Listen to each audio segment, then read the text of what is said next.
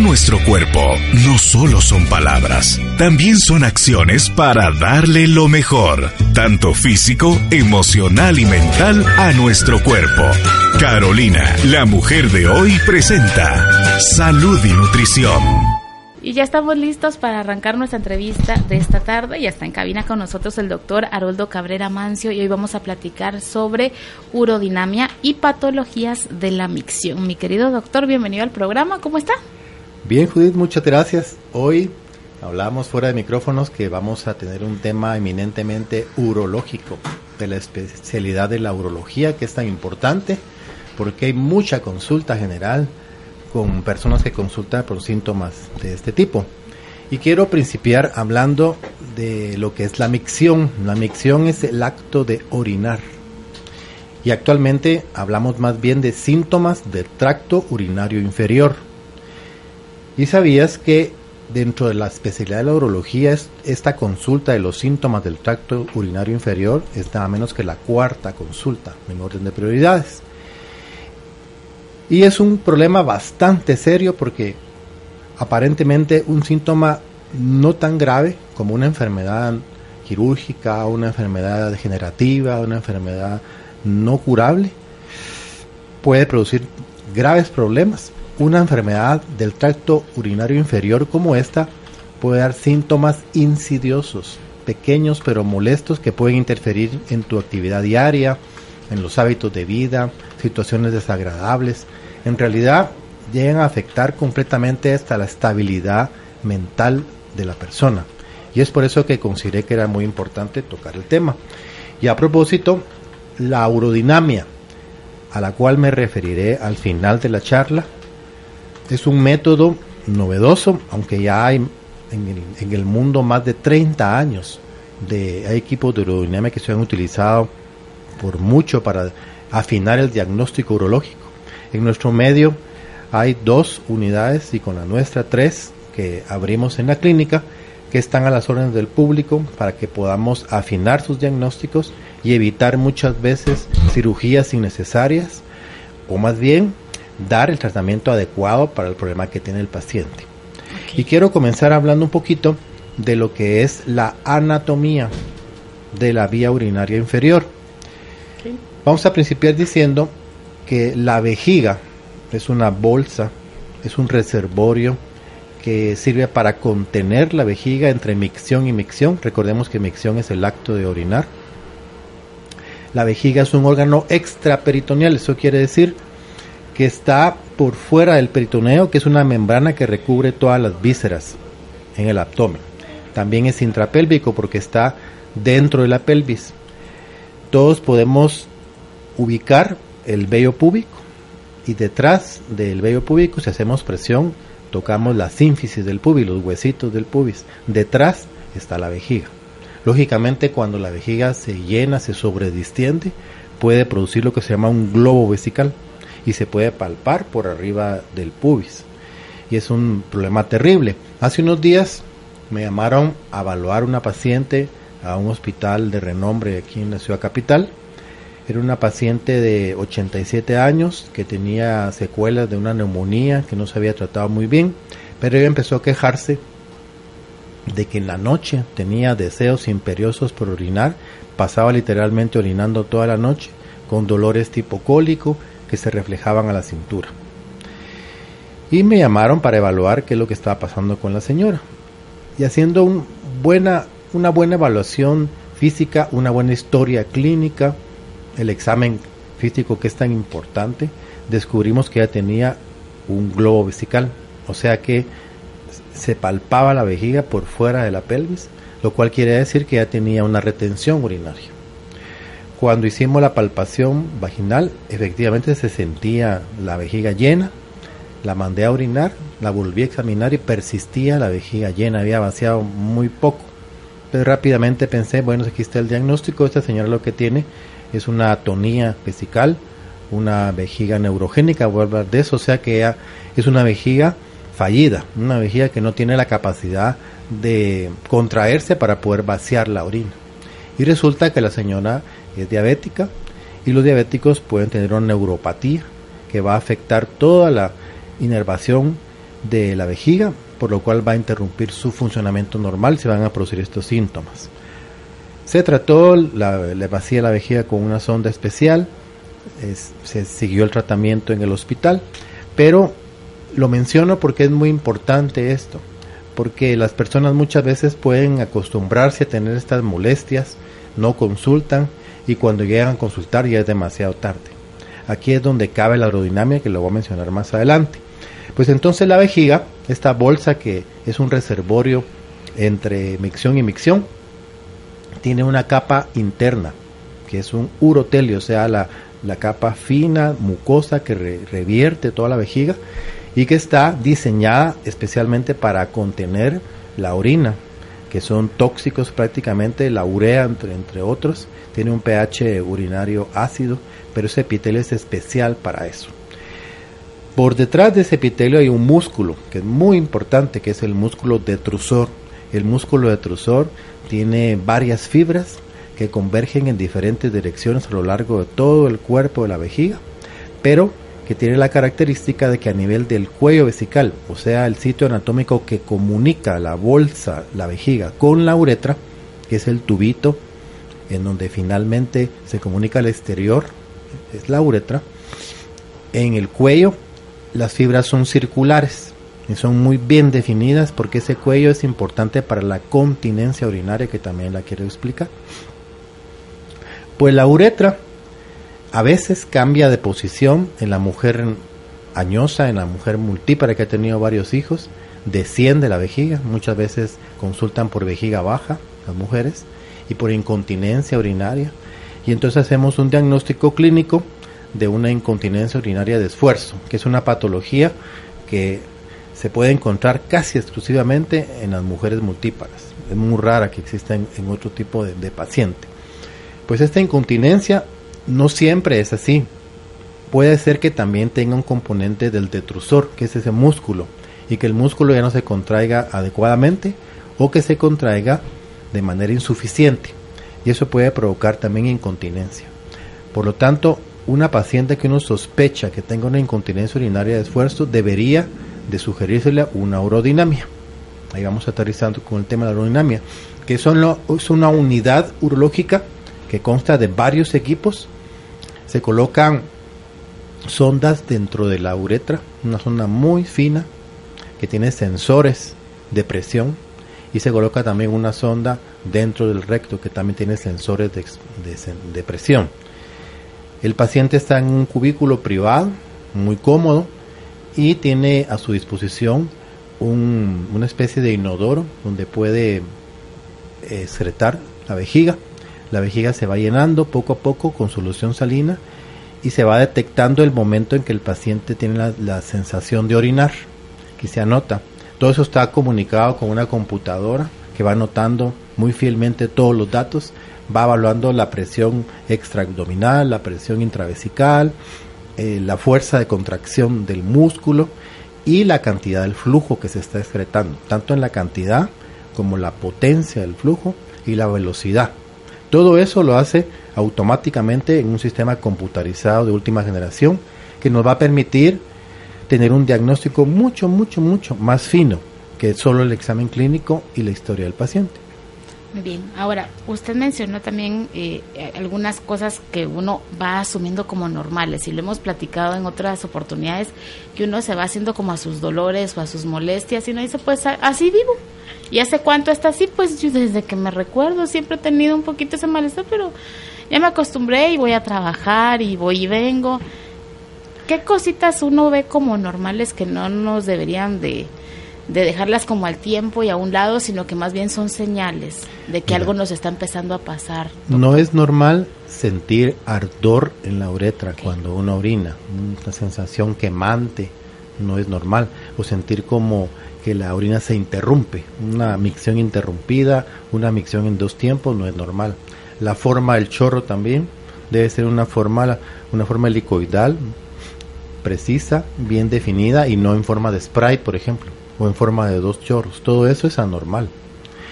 La frecuencia urinaria es un dato muy importante porque se sabe que un paciente normal tiene una frecuencia diurna entre 5 a 8 veces, eso es lo normal. Pero si un paciente tiene una frecuencia de 12, 15 veces en el día, es anormal, se orina cada rato. Y también en la noche, en la noche una frecuencia normal es de 1 o incluso 0 micciones en la noche. Se orina 2, 3, 4 veces en la noche, como un paciente anciano que vi hoy, que me dice la hija, él tiene 92 años y lo conozco hace 20 años. Ya está ancianito y él, para ellas es normal, como dices tú, porque se acostumbraron a que él en las noches se, levanta casi cada 45 minutos. A partir de la 1 de la mañana empieza a orinar cada 45 minutos y ya nadie duerme ahí porque lo tienen que llevar al baño. Entonces, ese aumento de frecuencia miccional se llama nocturia o nicturia. Es un síntoma completamente normal que se debe estudiar, que también puede analizarse con la urodinamia, porque podemos detectar que la vejiga está hiperactiva, que la vejiga se contrae involuntariamente eh, antes de que tenga el límite de micción, porque tú sabes de que la capacidad de llenado de la vejiga oscila entre 400 a 500 ml en un paciente adulto y el primer deseo de orinar eh, se percibe entre los 100 a 150 ml. Pero hay pacientes que tienen 50 ml y ya tienen deseo de orinar, eso no es normal y eso lo podemos detectar con la urodinamia. También es importante que estos síntomas no van aislados, sino que muchas veces van de la mano con otras patologías. Por ejemplo, ya lo mencioné, la diabetes mellitus, que todos sabemos de que puede presentar las neuropatías, que son la afección de los nervios, pierden la capa protectora de mielina y empiezan a enviar señales erróneas a los órganos, produciendo función anormal, disfunción, como en el caso de la vejiga, o también dolores. Muchos dolores en los miembros inferiores, en los miembros superiores, pero virtualmente todos los órganos de la economía, todos los órganos del cuerpo pueden tener neuropatía diabética.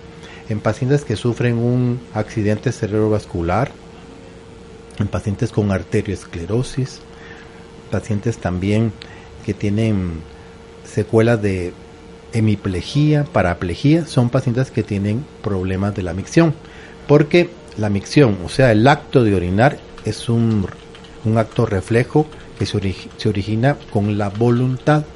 Claro que hay muchos aspectos involuntarios, es bien, bien complejo.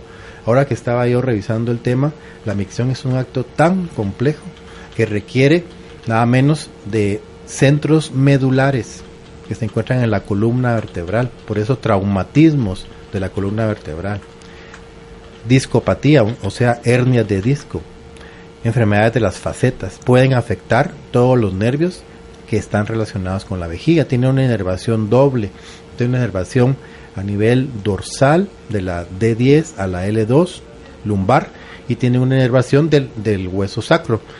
Las raíces sacrales. Esas dos inervaciones permiten que la micción se pueda producir como un acto reflejo. Pero como tiene componentes de la voluntad, hay un centro superior en la subcorteza, subcortical, y hay un centro en la corteza, que es propiamente toda la parte de la voluntad. Entonces hay una parte voluntaria y hay una parte involuntaria. Tenemos un doble esfínter a nivel del cuello de, la uretra. Un esfínter interno involuntario que, que se determina por la angulación con la vejiga y por la conformación de las fibras del músculo que se concentran en esa área y que tienen receptores que se influyen por, por lo que está eh, percibiendo el músculo detrusor, por la presión intravesical, entonces también se contrae el músculo y paradójicamente a nivel del cuello se abre cuando la vejiga se contrae y eso permite que salga libremente el chorro urinario. Pero también hay un esfínter externo que es voluntario y eso ocurre cuando hay señales de deseos de orinar y cuando no podemos porque vamos en el tráfico.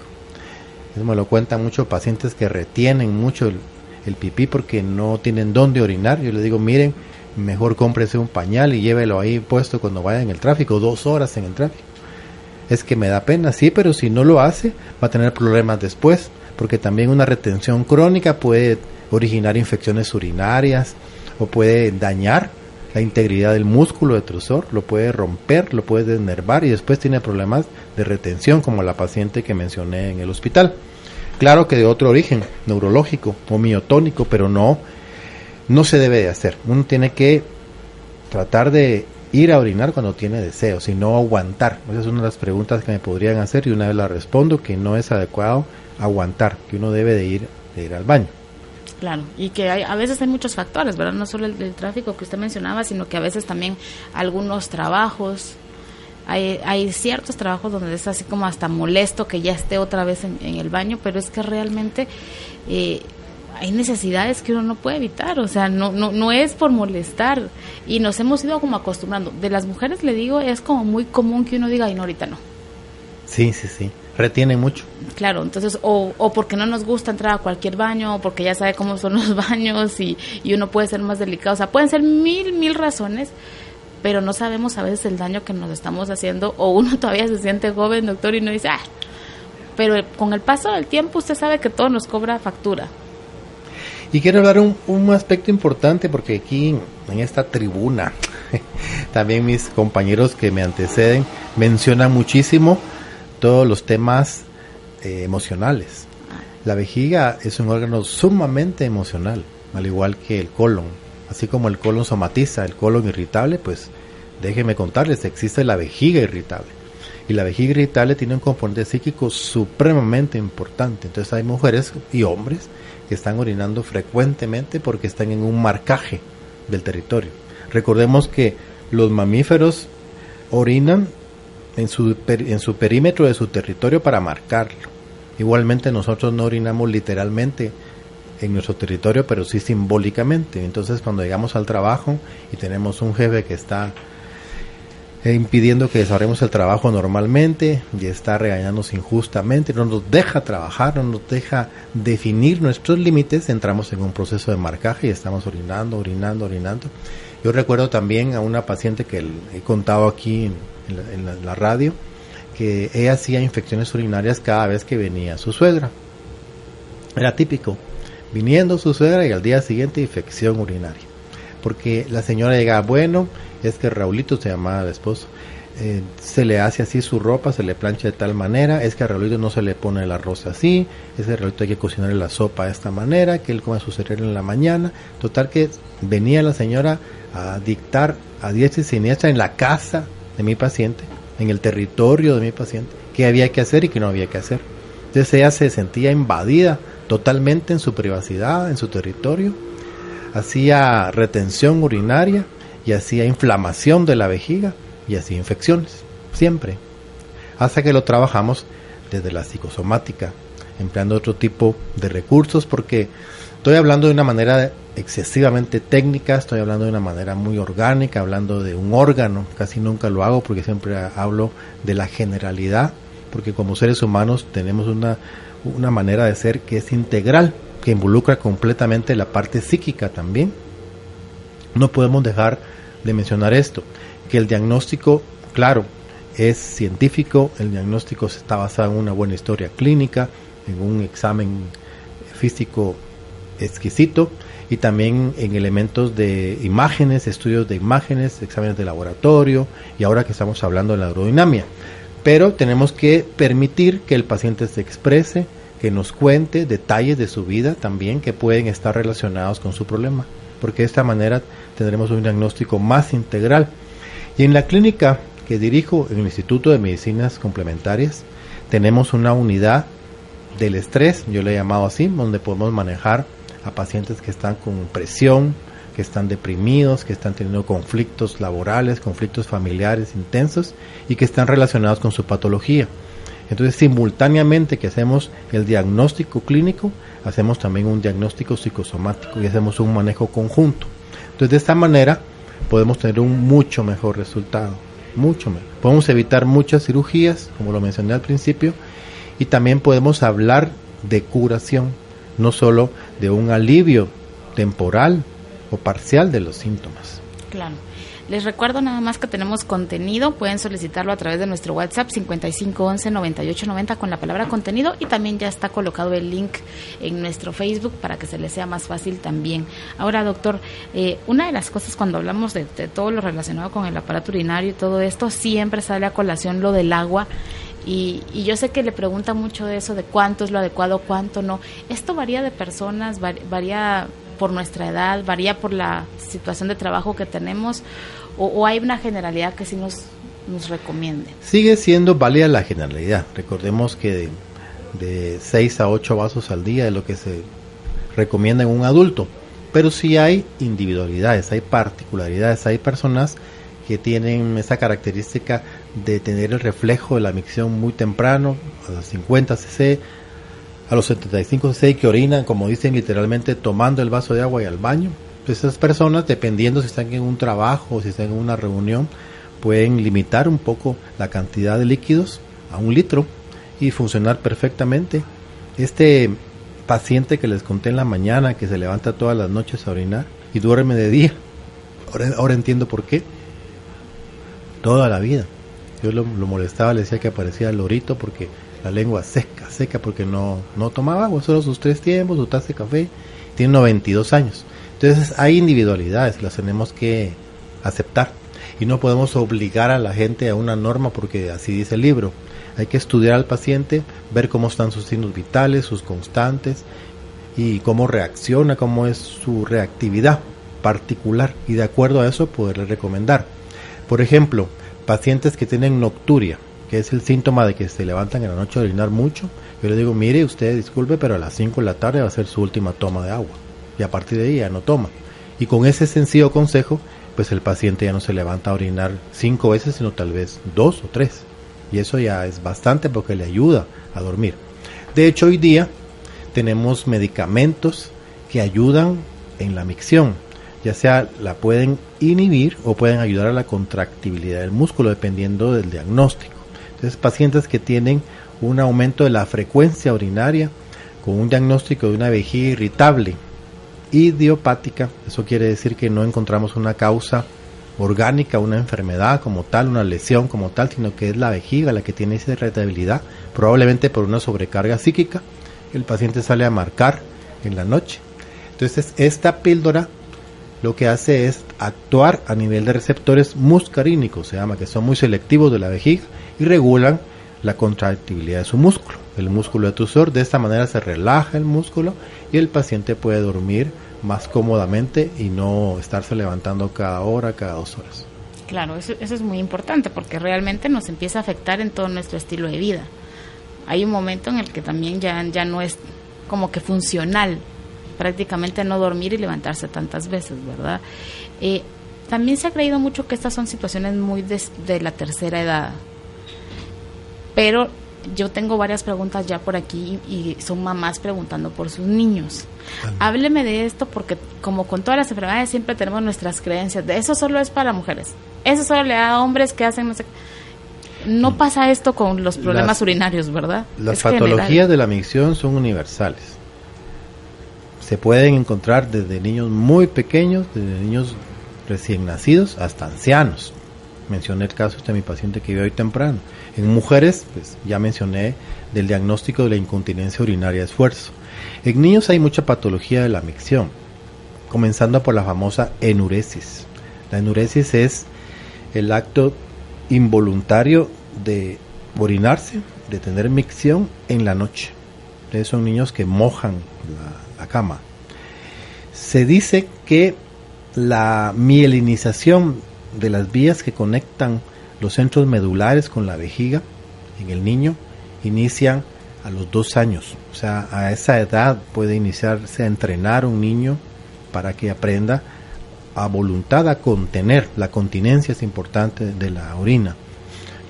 Ahora bien, si pasa de los cuatro años ya se habla de enuresis es el niño que no logró el aprendizaje de la micción y que usa pañal, incluso de día o de, o de noche principalmente, porque moja la cama. Aquí pueden haber problemas siempre emocionales, siempre hay que estudiarlo, la psicosomática es clave, porque el niño Recordemos que hasta los 7 años, de 0 a 7 años, pertenece a su madre. él no tiene un territorio propio, su madre es su territorio. Entonces cuando la madre tiene conflictos territoriales con su esposo, el papá o en el trabajo, el niño incorpora estos conflictos, se llama incorporación emocional, está muy bien descrito en la psicosomática y pueden tener la enuresis como un síntoma. Entonces haciendo una cuidadosa historia clínica, el interrogatorio es fundamental, podemos llegar a una conclusión válida de este tipo, un diagnóstico psicosomático y poder tratar adecuadamente al pacientito. Incluso con flores de Bach que tenemos en la unidad de estrés, con la licenciada Ramírez, podemos también tratarlo con la bioresonancia, si hay irritaciones que sean de origen alimentario, por ejemplo, porque la irritación en las paredes de la vejiga, de diversas causas, con alimentos, con preservantes, con picante, con colorantes, también pueden producir problemas de la micción, la irritabilidad. No he hablado de los problemas obstructivos, este, el, tema es larguísimo. Pero también, me lo has preguntado, eh, ¿qué pasa si no es enuresis? ¿Qué otro tipo de patologías de la micción o síntomas del tracto urinario inferior podemos ver en los niños? Pues podemos ver problemas de una hipertonía del cuello vesical, esto también es un problema. Tenga un músculo muy grueso en el cuello, que lo tenga muy cerrado.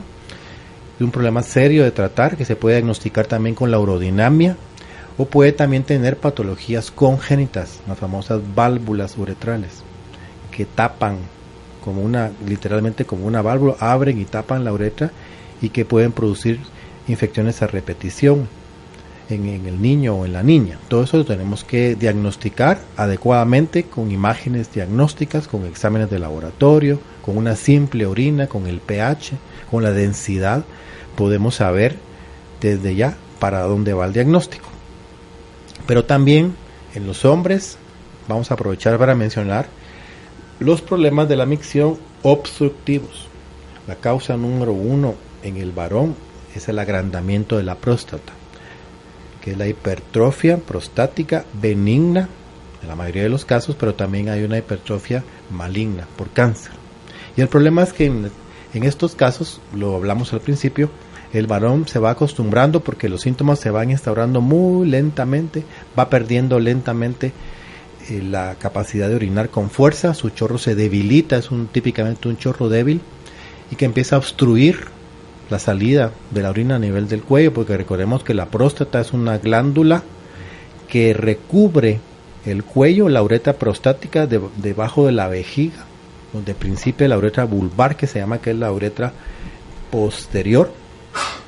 Allí está la próstata, en un, en un adulto joven sano, pues tiene alrededor de unos 22, 25 gramos, pero que va creciendo paulatinamente y va causando problemas obstructivos. Esta obstrucción crónica que va causando que el paciente tenga que hacer mucha fuerza para vencer la resistencia y la obstrucción a ese nivel de esa uretra prostática, que se encuentra alargada a unos 3 a 5 centímetros, va a producir a la larga una irritabilidad también del detrusor. Entonces el paciente se levanta mucho a orinar porque tiene un reflejo alterado, tiene una disfunción también de las paredes de la vejiga.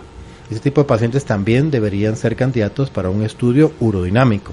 Y como mencioné al principio, toqué el tema porque estamos dando gracias a Dios que estamos inaugurando la unidad de urodinamia de la clínica IMC, que está a sus órdenes tanto para niños, para hombres y para mujeres, para poder afinar muy bien el diagnóstico de los problemas de la micción.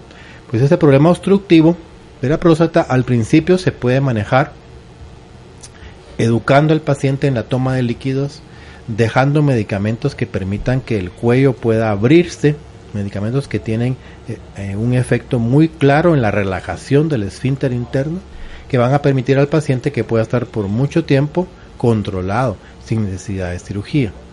Hay medicamentos también naturales como el Zabal cerulata que es muy conocido incluso por mis colegas urólogos que tiene una acción específica en la próstata va a bloquear ciertos receptores que van a impedir el crecimiento muy rápido de la misma. Entonces es un medicamento que se puede dejar también como curativo o un medicamento que va a detener por mucho tiempo la hipertrofia prostática. Entonces hay medicamentos que se utilizan, el Tribulus africanus también, la semilla de calabaza también, el licopeno que es extraído del tomate, son todas sustancias naturales que solas o en combinación son muy eficaces en patologías de la próstata.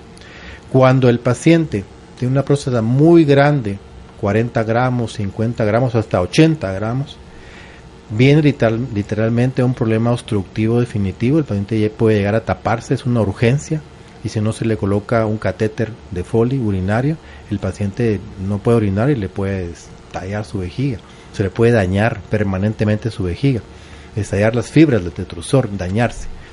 Entonces no hay que permitir que llegue esto, porque hay pacientes que por temor no consultan, mis pacientes mujeres me cuentan es que fíjese que mi esposo se levanta mucho en la noche, no me deja dormir, dígale que venga, no quiere venir, le da pena, o tiene miedo que le vaya a decir que lo tiene que operar, y por temor, por ignorancia, por desconocimiento, porque temen tal vez de que su virilidad se vaya, vea afectada, cosa que no es cierto, no acuden a la consulta.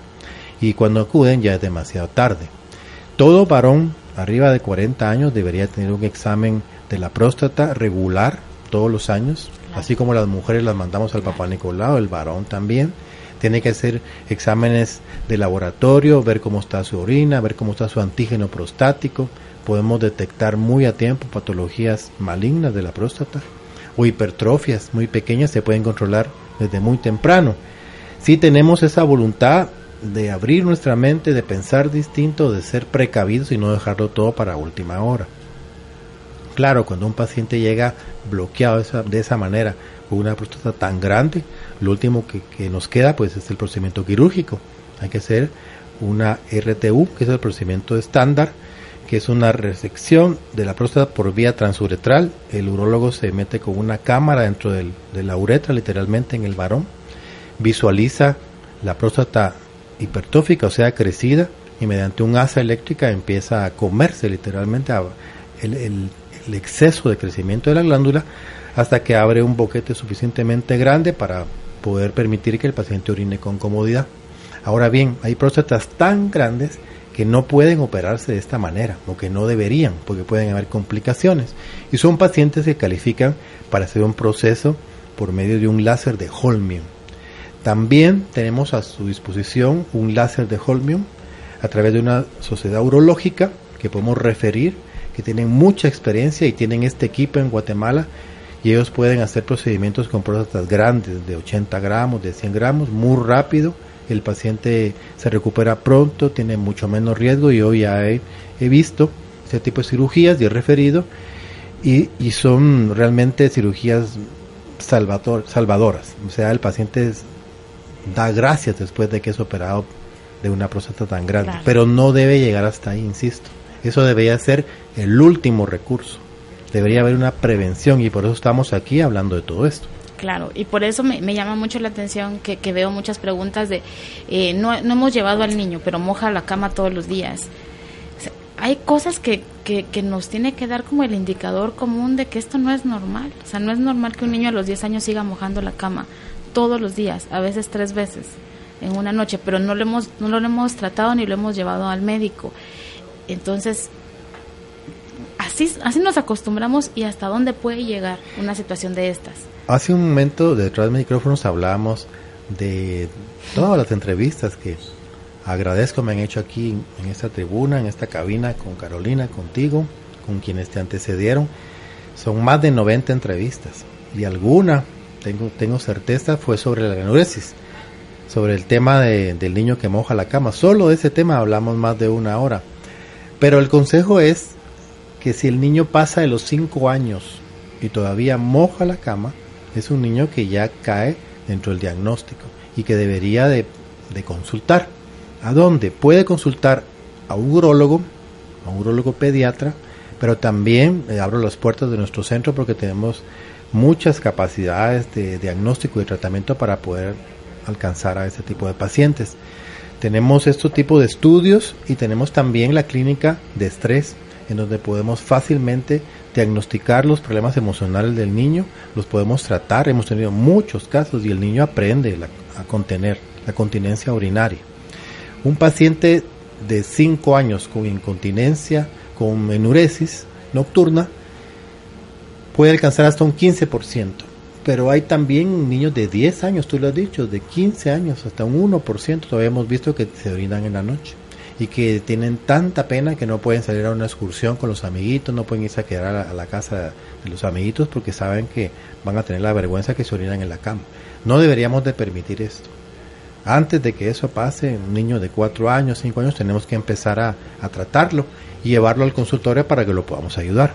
Claro, y sobre todo que se puede pensar como que es algo que, que, se hace como por molestar o por llamar la atención. He oído yo eso, fíjese, a mí alguien me lo dijo, es que esa es su forma de llamar la atención. Realmente, si un niño tiene nueve años, este niño tiene nueve años, no va a llamar la atención con algo que está molesto también para él. Claro, o sea, no es fácil para él levantarse y ver que otra vez estamos en la misma circunstancia.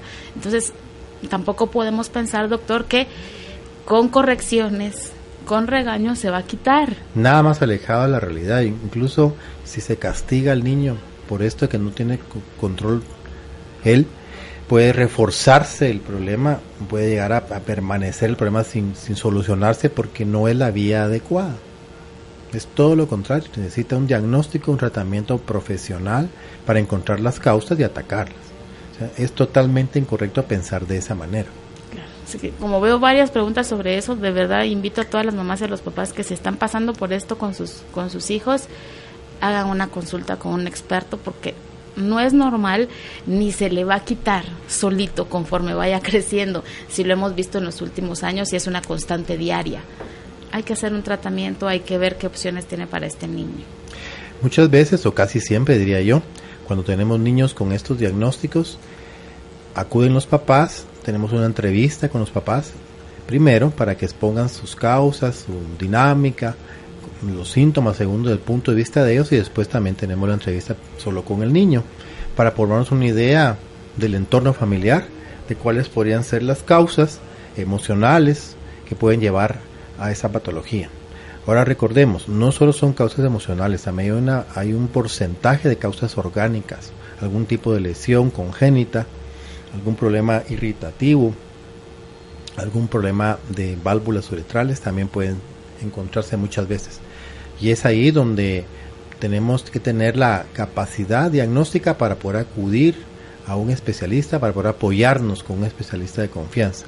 En nuestro caso, doy gracias a Dios también porque tenemos muchos especialistas de, de todo tipo, de la urología, de la cardiología, de la gastroenterología, que son amigos nuestros, que son médicos de mucha experiencia, que conocen lo que hacemos y que, se, que nos apoyan cuando hay diagnósticos demasiado especializados que requieren de un tipo de conocimiento como este.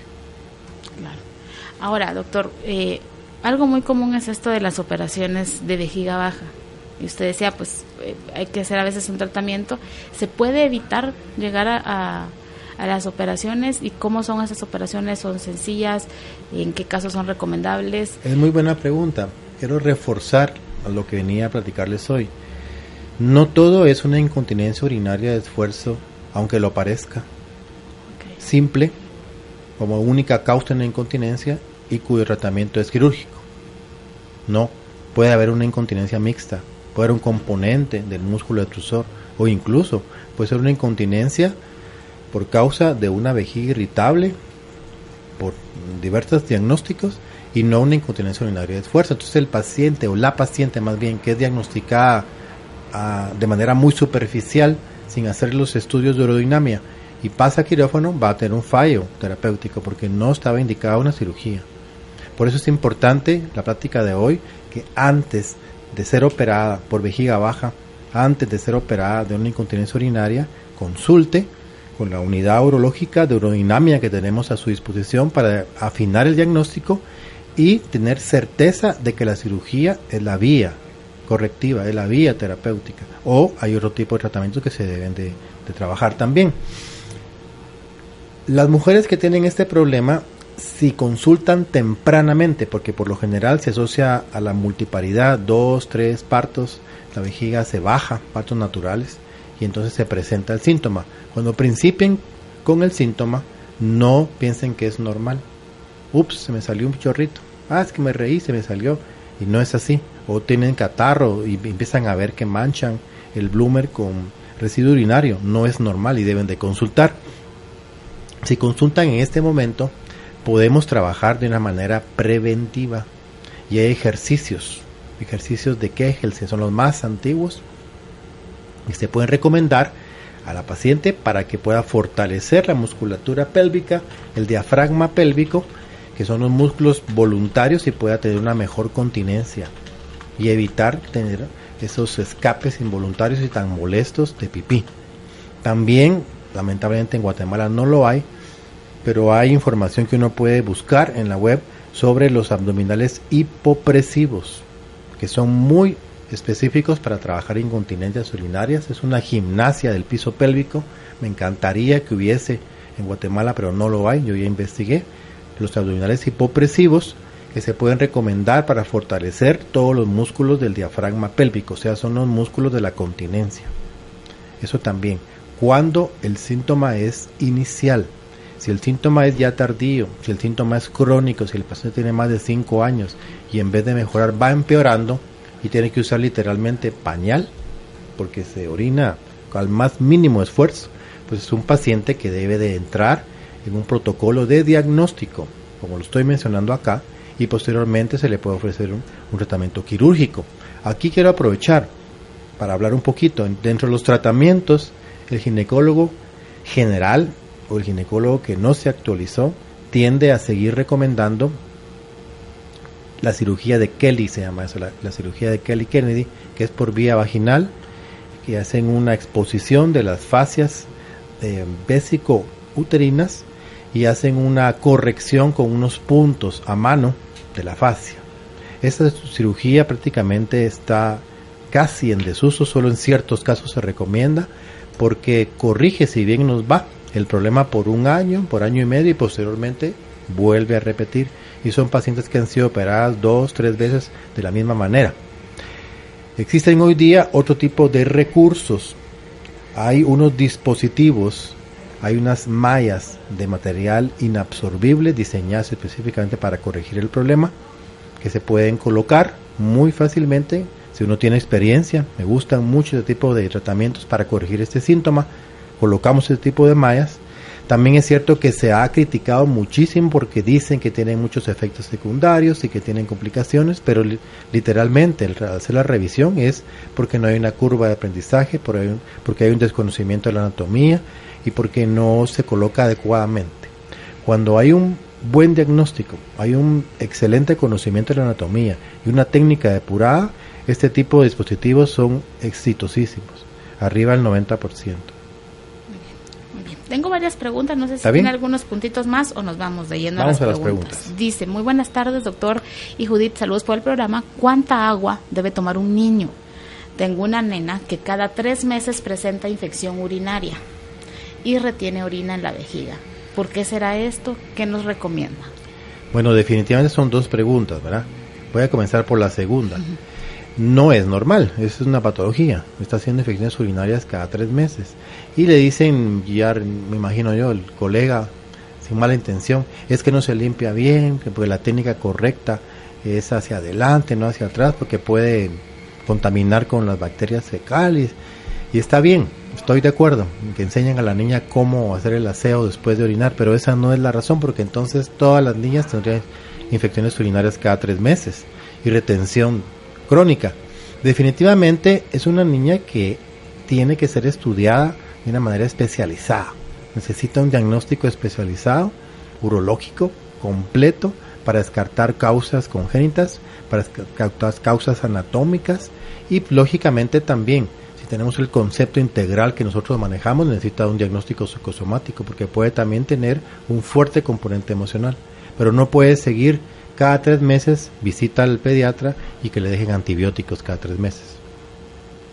Un paciente niño que presenta dos, tres infecciones a repetición, tiene que estudiarse con otro especialista, que conozca el tema y que nos pueda ayudar, porque no puede ser que tenga antibióticos cada tres meses.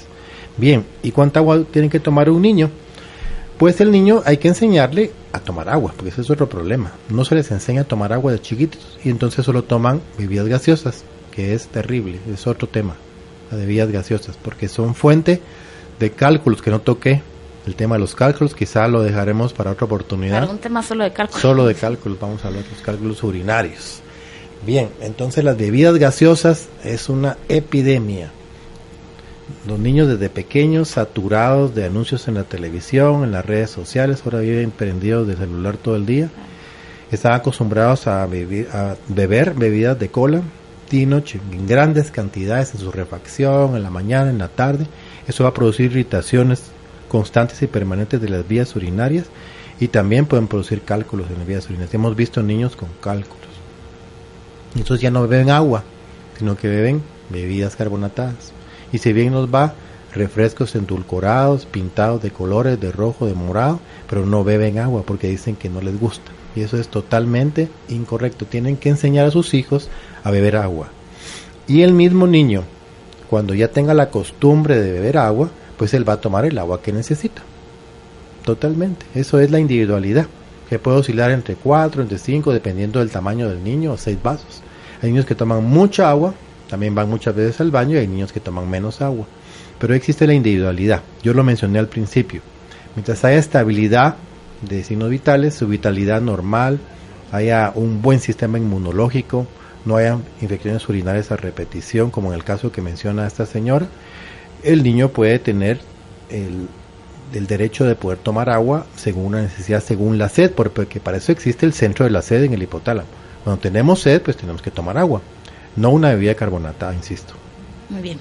Dice, excelente el programa. Hace tres semanas me hicieron histerectomía total. A veces tengo molestia al orinar, no es ardor ni dolor, solo como un movimiento incómodo que yo supongo es en la vejiga. Quisiera preguntarle, ¿es esto normal? ¿Y hasta cuánto tiempo podría llegar a tener esta molestia? En los exámenes de la patología no salió nada maligno. Gracias por el programa. Aquí voy a aprovechar con la pregunta, que son temas que se me quedaron en el tintero. Puede ser también porque solo el que no opera no tiene complicaciones. A veces, raras veces, después de una cirugía ginecológica de este tipo, pueden haber escapes de orina por una vía, por un trayecto no habitual, por la vagina. Eso se llama fístula. Entonces, cuando hay una fístula posoperatoria, es importante reportarla pronto para que el médico tenga conocimiento de ella, se haga el diagnóstico y se proponga el tratamiento. Ahora, con lo que ella reporta, sí puede tener molestias en la vejiga porque se trabaja muy cerca y si ella tiene como antecedente dos, tres cesáreas anteriores y el médico tuvo que trabajar muy cerca de la cicatriz de la vejiga sobre el útero para poderlo despegar y poderlo estirpar posteriormente, puede tener alguna sutura que es absorbible pero a largo plazo que pueda producir una inflamación crónica que cada vez que la vejiga se distiende sienta esa incomodidad o sienta esa molestia o ese dolor. Eso debería de eliminarse completamente después de seis meses de posoperada. Bien. Muchas gracias por el programa. Tengo un niño de 10 años. A él le pasa muy seguido que moja la cama. Pasa un tiempo, a veces dos semanas o hasta un mes y de repente otra vez empieza a mojar la cama. A veces puede durar, durar hasta tres días seguidos. No lo he tratado, pero no sé si tenga que ver con que ellos viven solo conmigo y él no conoce a su papá. Un consejo, por favor, ¿cómo lo puedo ayudar? Definitivamente tiene una enuresis. Aunque pase bien un mes y vuelva a recaer, es una anuresis porque a los 10 años debería tener continencia total, a voluntad, y no, y orinarse sin querer en las noches. Mi mejor consejo es que acuda a nuestro consultorio para que podamos evaluar al paciente, a su persona. Si existe una relación con la ausencia del papá, ahí lo sabremos y sabremos cómo aconsejarla y cómo tratarla, pero ese niño sí necesita un tratamiento específico. Muy bien, muy buenas tardes, grandioso el programa. Mi nombre es Nancy, necesito su ayuda. Mi papá tiene 69 años y acaba de ser diagnosticado con cáncer de la vejiga y tiene una masa en ella y en espera de operación. Pero le descubrieron que también tiene alta el azúcar y que está descontrolado de la tiroides. Lo malo es que lo tratan en el Seguro Social y no nos han dado detalles de en cuánto es que está el azúcar ni la tiroides. Y cuando nosotros se la tomamos, todo parece que está bien él desde siempre ha tenido problemas de orinar constantemente. ¿Puede esta ser la causa del cáncer de la vejiga? Gracias de antemano. Definitivamente que no. No, es la causa del cáncer. La patología de la neoplasia vesical se incrementa conforme la edad. Es una patología que vemos cada vez más frecuentemente arriba de los 50 años. Y el tratamiento, como bien lo menciona, puede ser quirúrgico o puede ser también a través de, del tuberculinum, que, que es la bacteria y la tuberculosis. Se puede, se puede colocar bacteria de tuberculosis en las lesiones y estas tienden a controlarse, a limitar su crecimiento. Es un tratamiento de la inmunoterapia, se podría decir. Mi consejo en este caso, lamentablemente el Seguro Social, pues hay que dar gracias porque algunos lo tienen, porque puede ser salvador en algún accidente, en un caso terrible, en alguna operación de emergencia, pero en casos crónicos es un poco complicado por la dinámica, por el número de pacientes, por las limitaciones en muchos hospitales, incluso de equipo, y entonces los tiempos se van haciendo cada vez más largos y en casos como este no debería ser así. Mi recomendación es que hagan el esfuerzo y lleven a su papi pues a un endocrinólogo para que le haga el diagnóstico claro del, azúcar y del, tiroides, si tiene un hipotiroidismo, lo controle adecuadamente entonces él ya pueda estar listo para, para la cirugía. Pero sí es mandatorio un control fuera del instituto porque si no lo hace así, van a pasar no sé cuánto tiempo, ni quiero imaginármelo. Y él va a estar esperando y esperando y la patología puede progresar. Okay. Muy buena tarde, muy bonita la programación de Globo, excelente el programa. Tengo una pregunta, fui operada de la columna y me colocaron seis tornillos, espectadores y una redecilla de cuello completo. Después de operada, eh, siento que ya no controlo mis esfínteres. Eh, me suele pasar casi siempre de noche. Cuando siento ya no puedo contener. Solo es levantándome de la cama y todo se me sale eh, ¿Hay alguna terapia que me pueda recomendar o en mi caso qué es lo mejor? Muchísimas gracias. Este caso lo, lo mencioné, que son las lesiones de los nervios del, del, centro medular del control de la micción. Mencioné que estaban a nivel de, de 10 a L1, que es toda la parte simpática, y en S2, S3, S4, o sea, las raíces sacras, que es la parte parasimpática. Indudablemente cirugía haber sido alta, en las lumbares altas o en las últimas dorsales, y es uno de los riesgos de la cirugía. Es un trauma, es, una, un trauma, es una, es un problema anatómico orgánico, pero no quiere decir que no intentemos algún tipo de tratamiento. Pienso que podemos trabajar con la terapia neural, con el ozono a nivel de los puntos que han sido dañados por el trauma la cirugía y poder provocar una regeneración del sitio y de esta manera tener un, intentar una corrección de la incontinencia postraumática que ella tiene. Ok, muy buenas tardes a todos en cabina. Mi consulta, soy mamá de un niño de casi seis años y aún moja la cama. El doctor me indicó que era falta de calcio en el huesito que sostiene la vejiga. Pasó el tiempo y solo me recomendaron una bebida especial. ¿Qué puedo hacer para ayudarlo a que deje de mojar la cama? Definitivamente tiene enuresis. Ya mencioné yo que arriba de 5 años, pues ya prácticamente todos los niños controlan sus esfínteres y arriba de esa edad pues ya van cayendo en el rango del 10, el 15% que persiste hasta los 8 años y son niños con enuresis. En su caso particular, definitivamente no todo tiene nada que ver con el huesito que sostiene la vejiga, no hay ningún huesito que sostenga la vejiga, tampoco con ninguna bebida mágica, algún brebaje mágico no existe. Tiene que acudir a nuestro consultorio para que lo evaluemos, para que le ayudemos a identificar las causas que producen la enuresis en el niño y darle un tratamiento específico. Muy bien, muy buena tarde, los felicito por el programa. Tengo 41 años, hace 7 años me quitaron la matriz pero padezco mucho de ganas de hacer pipí y cuando toso o me río me sale como por poquitos. ¿Qué puedo hacer? Ella es una paciente ideal para la plática del día de hoy para ser diagnosticada en la unidad de urodinamia.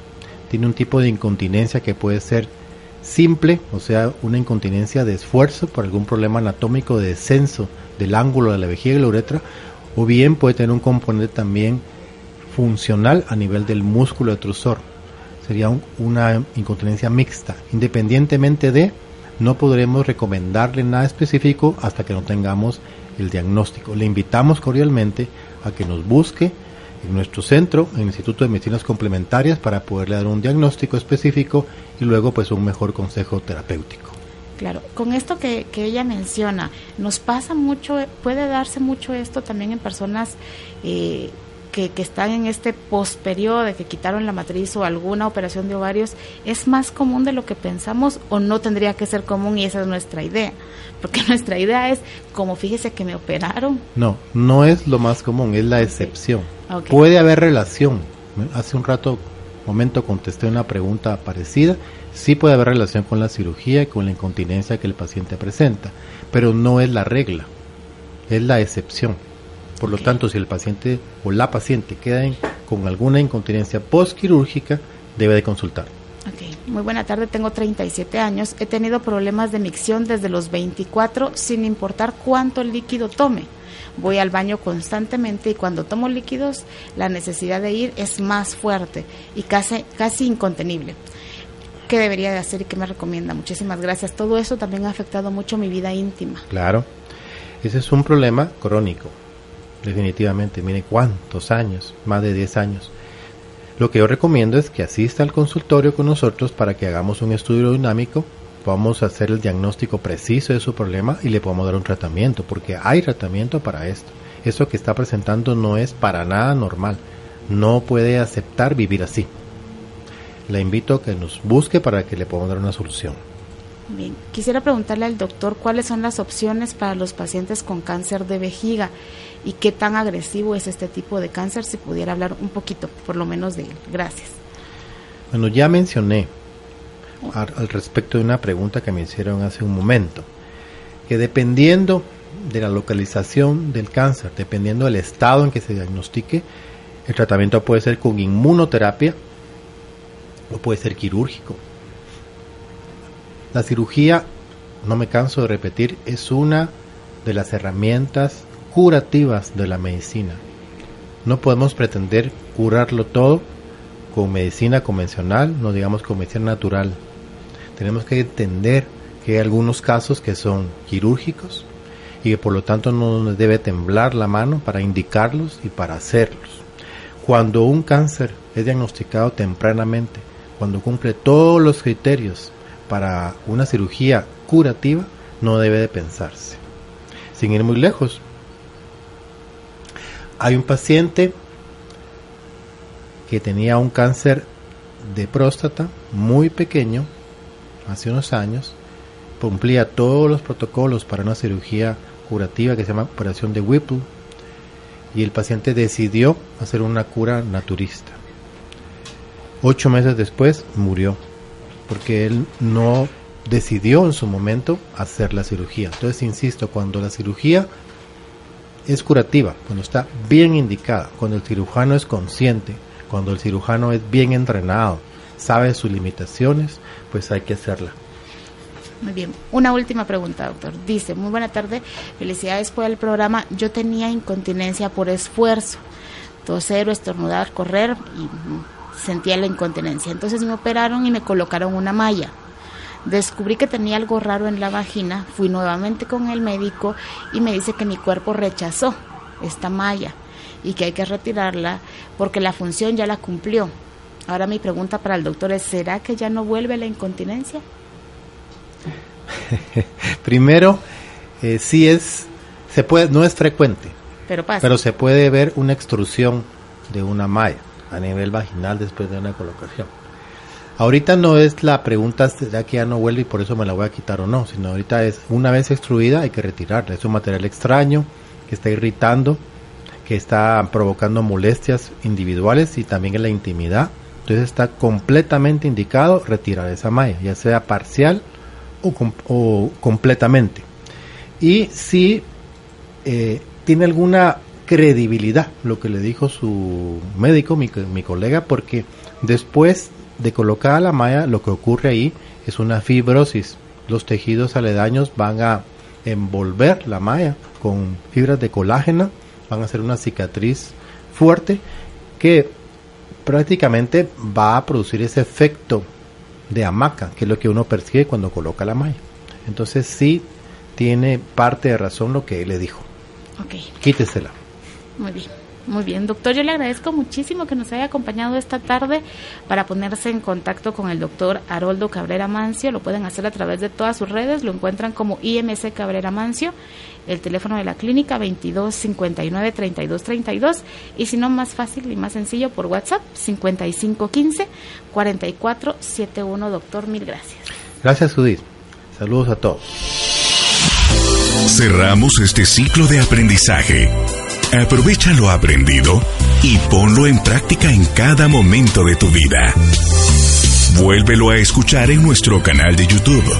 Encuéntranos como Carolina, la mujer de hoy.